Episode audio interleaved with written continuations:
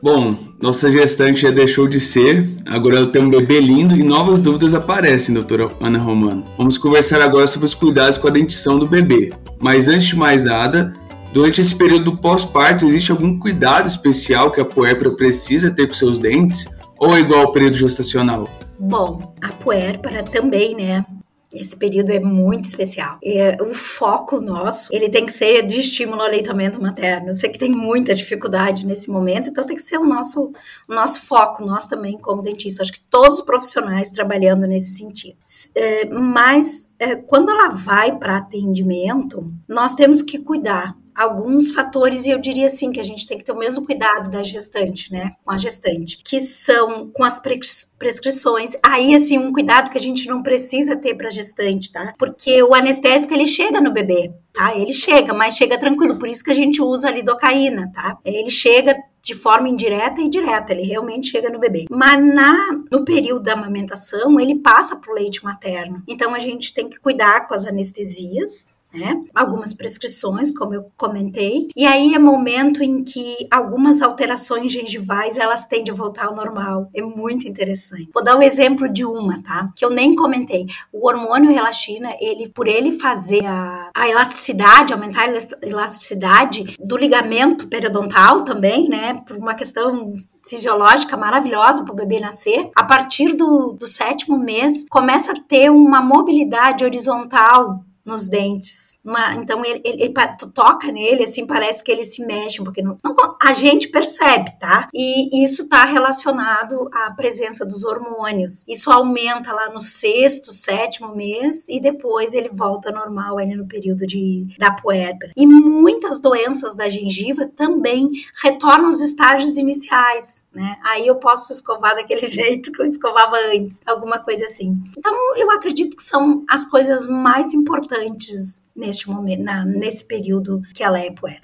Eu queria só comentar uma coisa interessante para nós, porque às vezes a gente tem que fechar algum tratamento ali nesse momento e elas pedem para ser ali, né, dois, três meses, porque depois, infelizmente, elas voltam a trabalhar, né? Então elas, ah, eu tô de licença, vamos aproveitar. Eu tenho vários casos que eles pedem para dar uma acelerada nesse período, mas aí tem que cuidar em função do aleitamento materno. Entendi. Então agora vamos para o bebê.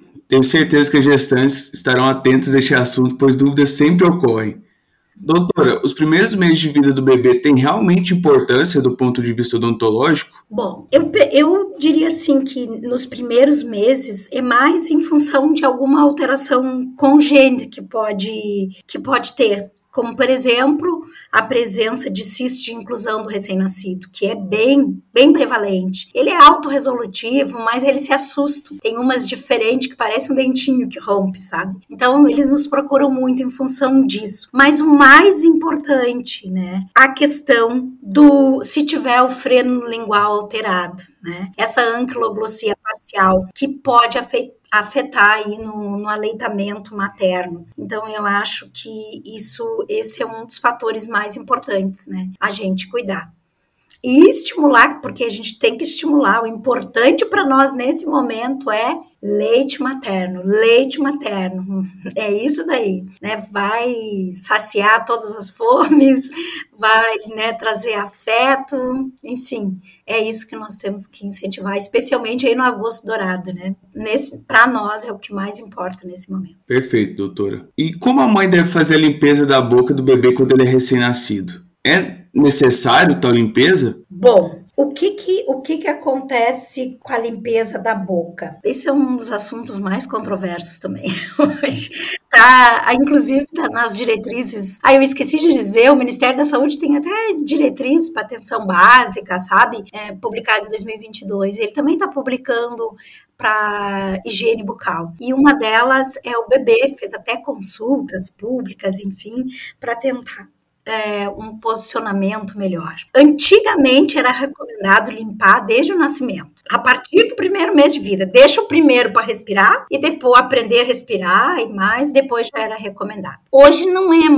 não é recomendado assim manipular a boca tão cedo, exceto se houver dente. É possível? Sim. Às vezes podemos ter dente aos três meses, pode ter dente natal, a criança nascer com dente, neonatal, nascer nos primeiros dias de vida. Aí sim tem que começar a limpar. Caso contrário, ela pode, pode iniciar depois de uns quatro, cinco meses de vida, uma fralda úmida ou um assemelhado. Esse assemelhado, tá? Eu não gosto muito daquelas dedeiras, sou bem sincera. Esse assemelhado que eu digo é, é, é uma malha, tá? O importante é ela tá úmida. A malha de uma camiseta, de uma calcinha, de uma cuequinha, desmistificando, tá? E fazer parte assim do banho. Então, é uma, uma vez ao dia, com o objetivo de limpar os rebordos para fazer essa massagem. E o mais importante que eu vejo é criar o hábito familiar. Tá certo? Então, assim, mas é bem claro que hoje a higiene bucal ela deve começar o mais tardar com o aparecimento dos dentes. Então, tu pode começar um pouquinho antes, né? Mas se não começar, também não, não vai trazer nenhuma consequência maior. Entendi. Muitas vezes o bebê apresenta o tal sapinho. O que é isso, doutora? E o que deve ser feito? Bom, uh, o sapinho, né, é um fungo, é a cândida, a cândida albica. Ela está presente naturalmente em, em, algumas, em algumas situações, como uh, higiene inadequada, lesões traumáticas, algumas doenças sistêmicas, depois de tomar antimicrobianos, usar algum corticóide, enfim, usar algum produto, ela pode se desenvolver. E o que fazer? Bom, é importante só a gente entender que tem que utilizar um antifúngico. No bebê, né? Normalmente a gente usa uma solução no bebê e também no bico do seio da mãe, né? Se a bebê estiver amamentando. Isso é importante. Então, normalmente nós prescrevemos uma solução de nistatina para o bebê e uma pomada também de nistatina para a mãe, né? Normalmente é o que a gente utiliza. Sabe que até não. Acho que eles vão mais ao pediatra, sabe? Então, não procuro muito. Tem outras condições. Agora tem aparecido muito mão, pé, boca, que aí é vírus, a estomatite herpética, que também é vírus, eles acabam indo em, em nível hospitalar, né? E aí nós temos hoje o laser aí que tem ajudado bastante, né, fazendo analgesia, então é, é um assunto bem interessante para o futuro. A amamentação tem relação com essa questão? E já entrando já, nesse assunto, a pega da amamentação influi no, no futuro da dentição do bebê? Olha, a, a pega da, da a pega ela está muito relacionada à questão da mãe, né, que é o mamilo do seio do materno, e do bebê conseguir fazer uma correta sucção, né, para fazer a ordenha. E a, com isso, o principal fator é, é a língua tá liberada, né, para realizar aí o aleitamento pleno. Isso é bem importante, com todos os seus benefícios né, estimulando aí o desenvolvimento dos ossos, o fortalecimento dos músculos da face e prevenindo aí problemas de maloclusão. Né, e também pode ajudar na fala. Hum, enfim, tem tantos fatores importantes né, que a gente sabe dos benefícios da amamentação. Perfeito, doutora. Ah, e aquelas mães que vão precisar dar leite artificial para os bebês? Quanto ao uso da mamadeira, como escolher o bico ideal e com quanto tempo se troca este bico? Bom, eu vou te confessar que eu não entendo muito de bico de mamadeira, né? de mamadeira.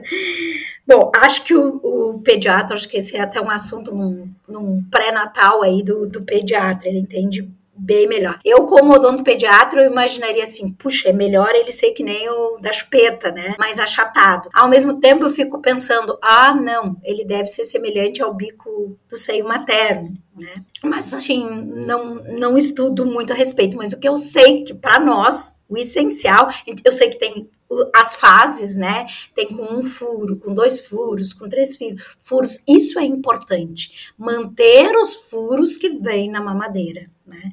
Ou entrar, quem sabe aí, o, hospital amigo da criança, ele entra direto com um copinho, né? Já entra direto com um copinho. Porque esse esforço que a criança vai fazer sugando, ele é importante para ajudar aí no, no, no, crescimento e no desenvolvimento facial, já que ele não está fazendo a ordenha da amamentação, né? Então, pelo menos isso, não aumentar o furo. A troca, eu acho que ela está relacionada com o tamanho da idade e aí poder ir para dois furos, né, ou mais, mais nesse sentido. E claro, né, ela tem que ser sempre bem higienizada e a gente não pode esquecer disso. Então, é um pouquinho diferente, tá? Porque a mamadeira, ela é a sucção nutritiva. Então, depende, né?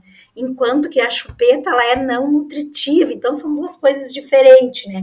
Nós trabalhamos mais com a não com a não nutritiva, né? E o pediatra acaba ficando mais aí com a parte da com a parte da, da nutritiva. Embora a gente deva estar sempre aconselhando, falando, tem muitas mães que vêm a gente chama e quando faz o acompanhamento mesmo. Eu particularmente eu, gosto de atender o bebê um pouquinho maior, assim, mas em função do grande número que tem vindo de, de frenotomias linguais para nós, né, que a gente acaba fazendo bastante, vem da UBS, a gente acaba fazendo bastante intervenção cirúrgica, então a gente atende o bebezinho com muito novinho, né? Muito, muito novinho. Então a gente consegue passar um pouquinho mais informações para a mãe, né? A gente fica lá já para fazer um procedimento, embora simples, né? É um procedimento cirúrgico também. Mas é bom a gente trabalhar em conjunto aí. E para nós o que fica?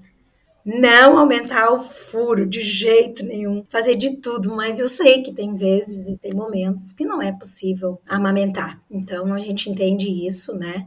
E por isso que existe toda uma rede aí para ofertar o melhor em termos a, aleitamento artificial. E falando em bico, a chupeta pode ou não? Boa essa. Eita discussão. Bom, uh, ela tem algumas vantagens, né? Que é principalmente no, no bebê prematuro, né? Os Estados Unidos até libera para evitar a morte súbita. Nós aqui não temos nem estatística para morte súbita, né? Mas o que que nós recomendamos? Vou direto ao ponto. Nós assim, ó, se possível, não usar, tá? Se possível, não usar. Ao usar, não colocar mel ou outro produto para incentivar o uso. Se ah, capaz. Gente, eles põem tudo que tu possa imaginar. É mumu, refrigerante, Coca-Cola, mel. Imagina mel em bebê, né? Um, duplamente errado, né? Então, assim, a gente tem esse, esse, cuidado, né? Tem esse cuidado. Acho que isso, isso é bem importante. Outra, lavar sempre, bastante em água corrente, né? Porque é bem interessante, é uma das formas de transmissão da bactéria, né?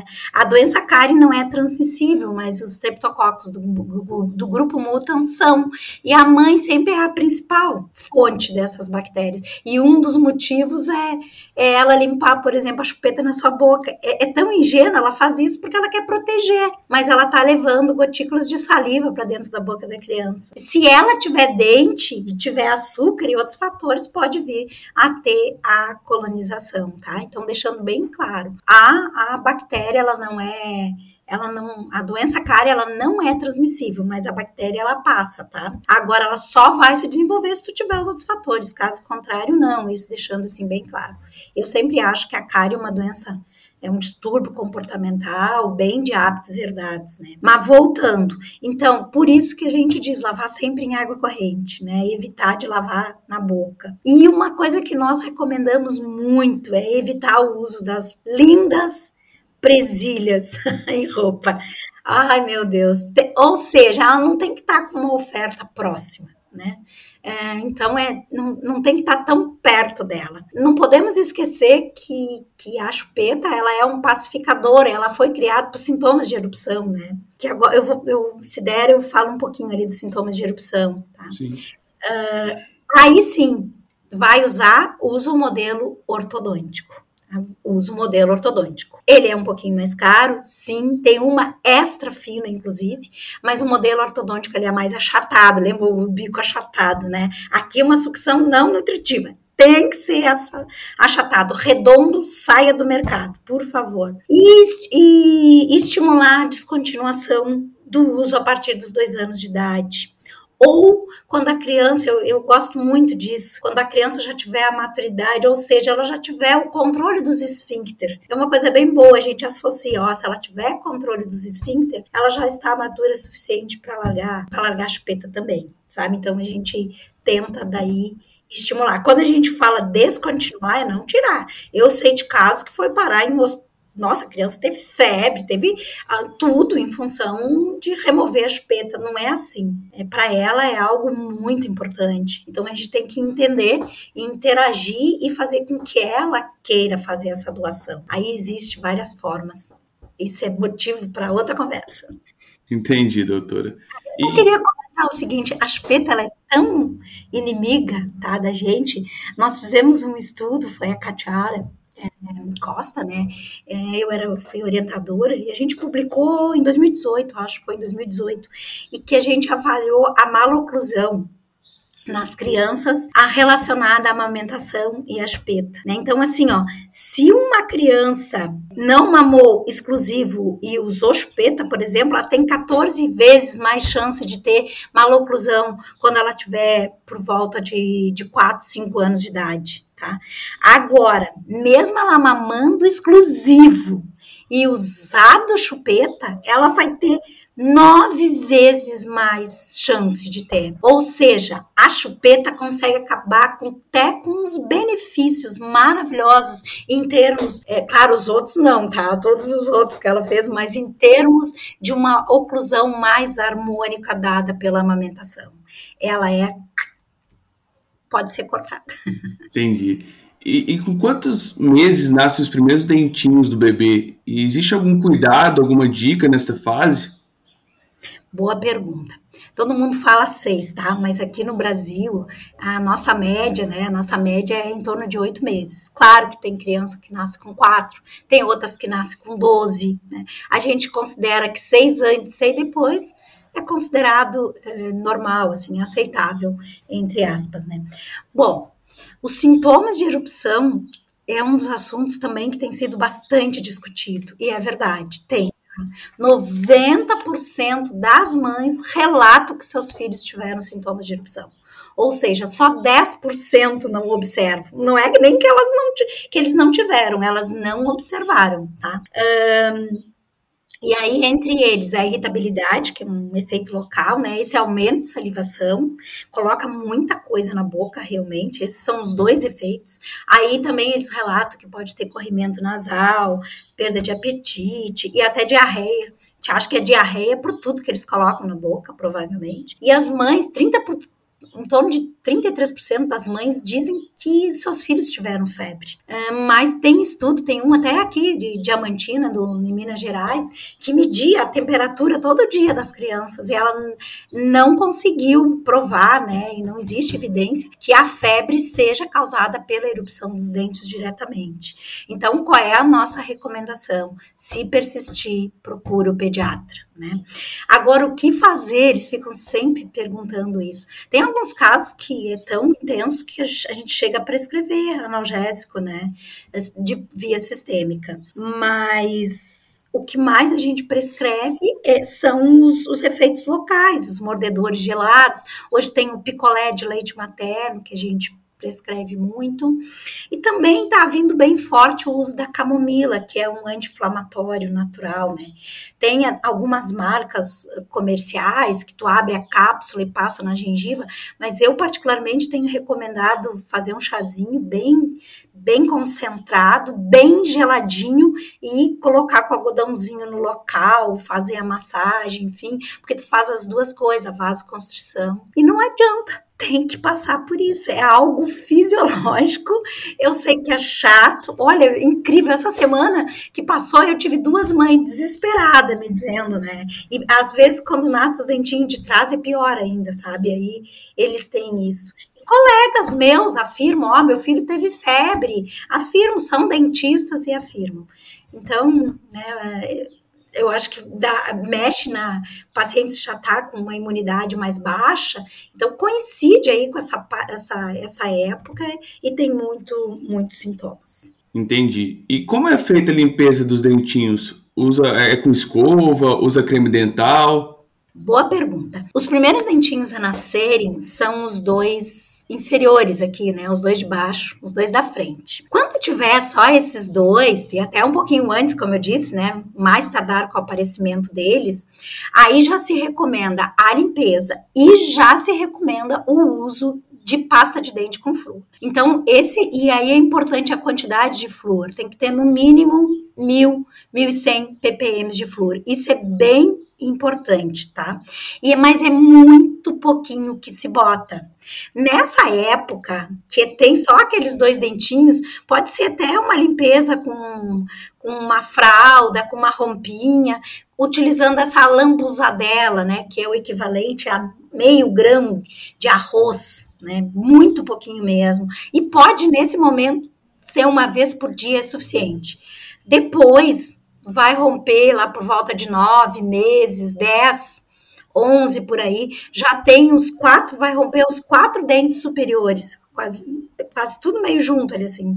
Aí ele já tem seis dentes em boca. Aí eu preciso da escova de dente, vou fazer a escovação com a pasta de dente, ainda continua com um grãozinho de arroz, pasta de dente com flúor, tá? No mínimo duas vezes por dia. Aí eu chamo a atenção neste momento porque ela tem uma inserção do freio labial ali bem baixa e junta a plaquinha ali e é o risco de dar cárie bem grande. Então tem que levantar o lábio para poder limpar. Entendi. E como criar hábito de higiene bucal nas crianças? Isso deve partir desta fase, quando ele é bebê? Pergunta difícil essa, né? Ó, a criança, ela não vai se acostumar, tá? Lembra que eu falei começar lá pelos cinco meses, quatro meses, para criar o hábito materno, familiar. Tem que trabalhar com a família.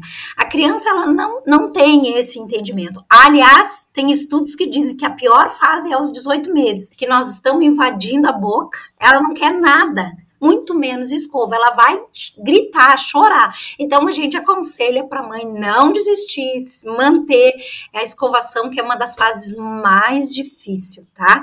O importante é persistir, porque ter saúde bucal, mesmo que ele venha chorar um pouquinho, vale a pena, mas ele reluta em casa, sabe?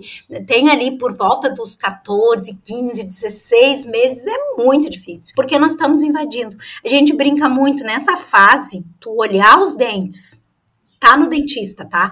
Tu olhar os dentes, só olhar, ou tu fazer uma anestesia daquelas piores que tem, que se chama intrapupar, o choro vai ser exatamente igual, não tem diferença, tá?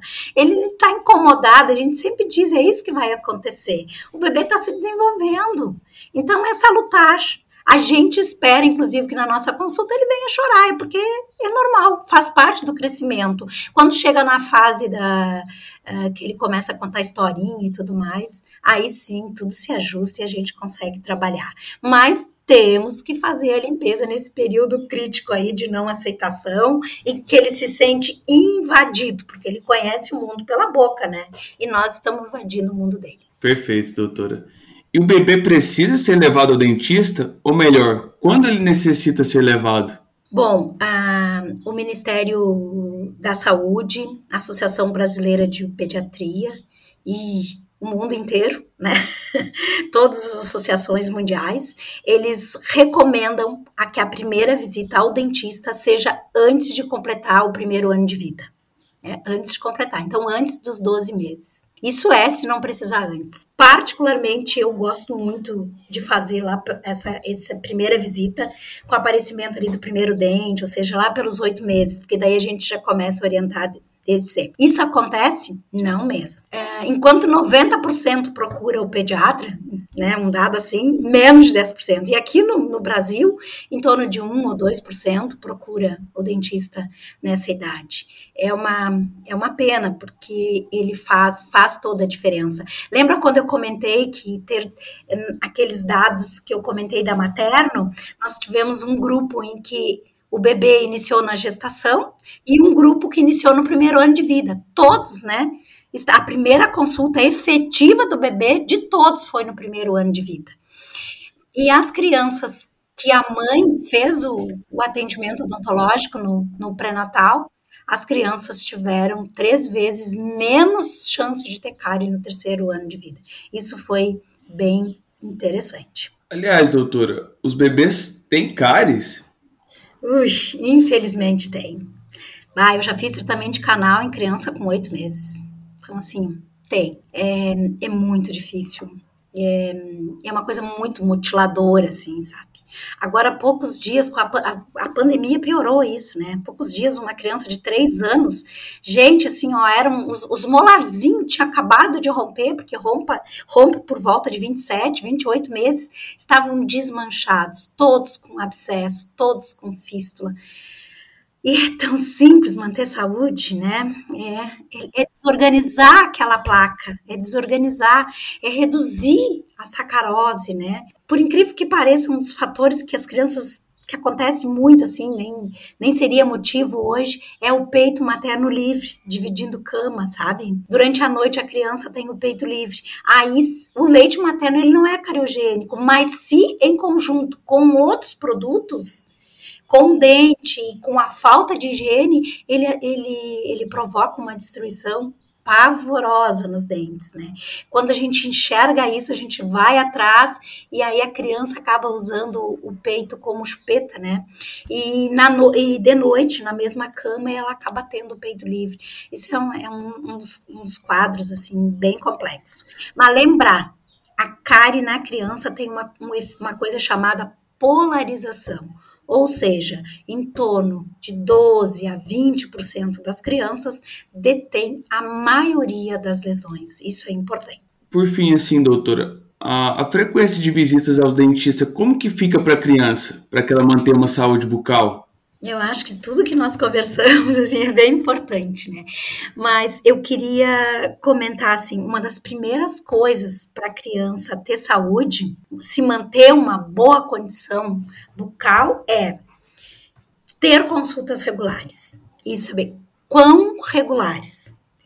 Bom, isso vai depender de caso para caso. Por exemplo, nós, nos, nos, três primeiros anos, a gente defende uma, uma consulta no primeiro ano, duas no segundo e duas no terceiro. E depois, é, ela tem que estar tá mais, mais próximo, né? Então, não existe aquela, ah, eu, é uma de seis seis meses, ou enfim. Mas nesse momento que ela, é importante um acompanhamento ter consultas regulares, para a gente relembrar. A vida não tá fácil, não tá fácil para as mães, não tá fácil para a família, então cabe a nós profissionais estar tá sempre relembrando, motivando e trazendo, ou então fazendo diagnóstico de lesões bem iniciais, que também é importante. Ingressar de preferência antes do primeiro ano de vida. Iniciar a higiene bucal o mais tardar com o aparecimento do primeiro dente. Usar dentifrício creme, desculpa, pasta de dente fluoretada, que pode ser até a mesma da família, tá? Pode ser a mesma da família, claro que ela é mais forte, Tá? O importante é ter os 1.100 ppm de flúor. Só chamando atenção, tem algumas da família que usam uma pasta de dente chamada MFP. Aí ela tem em torno de 1.400, 1.500, mais livre é mil, mil e cem também, tá? O resto está aderido a, a, outros, a outros componentes da pasta. Eu acho que isso é importante. Ter uma família e uma mãe motivada. Motivação é fundamental. E, de preferência, que a mãe realize a odontologia no pré-natal. Eu acho com isso eu digo, é um elo, a gente forma aí uma corrente, uma corrente de saúde. E isso é bem importante, né? Perfeito, doutora. Então é isso, doutora Ana Romano. Eu, Luiz Felipe, em nome de toda a nossa equipe, gostaria de agradecer imensamente sua participação em nosso podcast. Tenho certeza de que as informações trazidas pela senhora irão sanar as dúvidas de nossos pacientes em relação à saúde oral materno-infantil. Esperamos que este seja uma entre várias ações do nosso projeto com a Faculdade de Odontologia da UFPEL. Se a senhora quiser deixar uma mensagem final. Sim, eu que agradeço essa oportunidade e realmente acho que a gente tem que né, é, a, a ajudar, especialmente nessa situação que eu sou formadora, vocês também são de uma faculdade, então nós temos que nos, né, é, nos unir para melhorar a formação e aí a gente conseguir fazer com que realmente o pré-natal ele seja multiprofissional, né? Que a odontologia esteja, lá, que a gente esteja trabalhando sempre em conjunto, sempre para o bem maior que é aí da, da gestante e do seu filho. Eu agradeço muito essa oportunidade. Muito obrigado, doutora. Então é isso, pessoal. Um grande abraço a todos e até o próximo episódio do Ginecologicamente Falando. Lembre-se que todas as terças-feiras temos um episódio novo. Caso achem nosso conteúdo interessante, peço que compartilhe com os amigos e conhecidos. E se for possível, nos avalie lá nas estrelinhas do Spotify. Ficaremos muito felizes. E não se esqueça de nos seguir lá no Insta também. Até a próxima!